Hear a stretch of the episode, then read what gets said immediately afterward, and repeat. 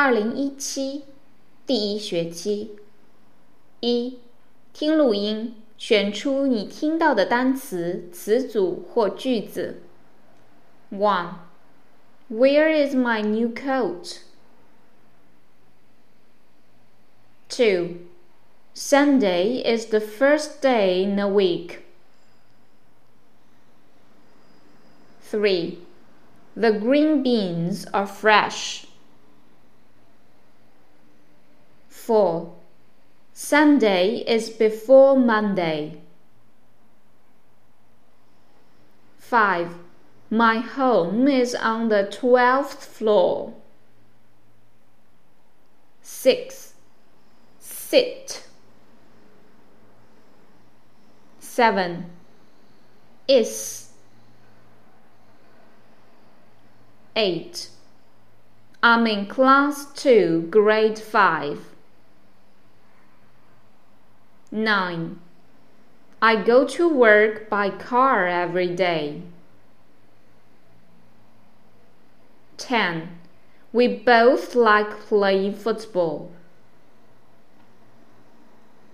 二，根据听到的单词选出含有相同的音标。One, city, kitty. Two, many, any. Three, those, that. Four, juice, orange. Five, nurse, bird. 三、听录音，给你所听到的句子的正确应答编号。One. How often do you go to the cinema? Two. How do you go to America? Three. What's the date today? Four. When's your birthday? 5. When do we cross the road? 6. What do you want to be? 7. Where do you live? 8. Where's Hangzhou? 9. May I have some more water, please? 10. How long does it take you to get to school? 四、听短文和问题，选择正确的回答。One. Today is John's birthday. Let's go to the party together. Okay. What time does the party begin? It begins at half past two in the afternoon. Question. what time does the party begin? 2. How do you go to school, Danny? My home is near my school. I walk to school. What about you, Peter? Me too. Question. How does Peter go to school every day? 3. Do you like running, Peter? Yes, I do but my friend Jill likes dancing. Question What does Jill like doing? 4. What can I do for you? I want a pair of orange shoes. Here you are. They are nice. How much? 50 yuan. Question Where are they? 5. What can you do, Kitty? I can fly the kite. What can your sister do? She can play the piano. Question Can Kitty's sister fly a kite?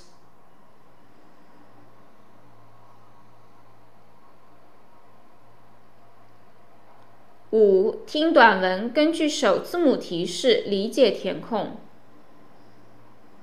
Kitty lives near school. Her flat is very new and big. It has got a big study. That is her favorite room because it faces south and the sunshine comes in through the big window. It's warm to study in it. Every day she reads her books and does her homework there. Every morning she always walks to school. She leaves home at a quarter to eight. Sometimes she goes to school with her classmate Alice. They get to school at 5 to 8. Please listen again. Kitty lives near school. Her flat is very new and big. It has got a big study. That is her favorite room because it faces south and the sunshine comes in through the big window. It's warm to study in it. Every day she reads her books and does her homework there. Every morning she always walks to school. She leaves home at a quarter to eight.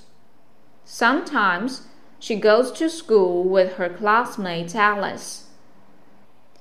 They get to school at five to eight. 六，听短文回答问题。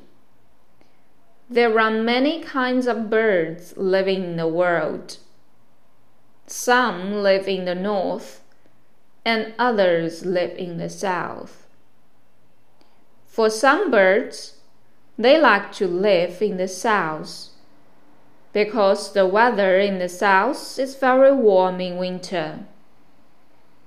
Some birds in the north often fly to the south in fall.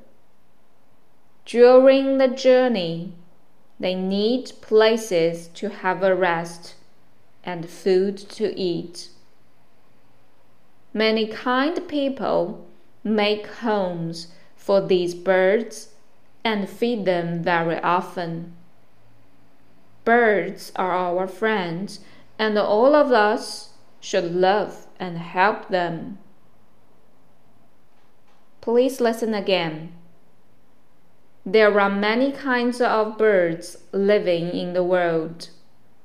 Some live in the north, and others live in the south. For some birds, they like to live in the south because the weather in the south is very warm in winter. Some birds in the north often fly to the south in fall During the journey, they need places to have a rest and food to eat.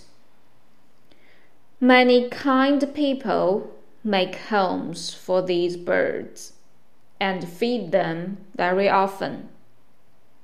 Birds are our friends, and all of us should love and help them. 听力部分到此结束。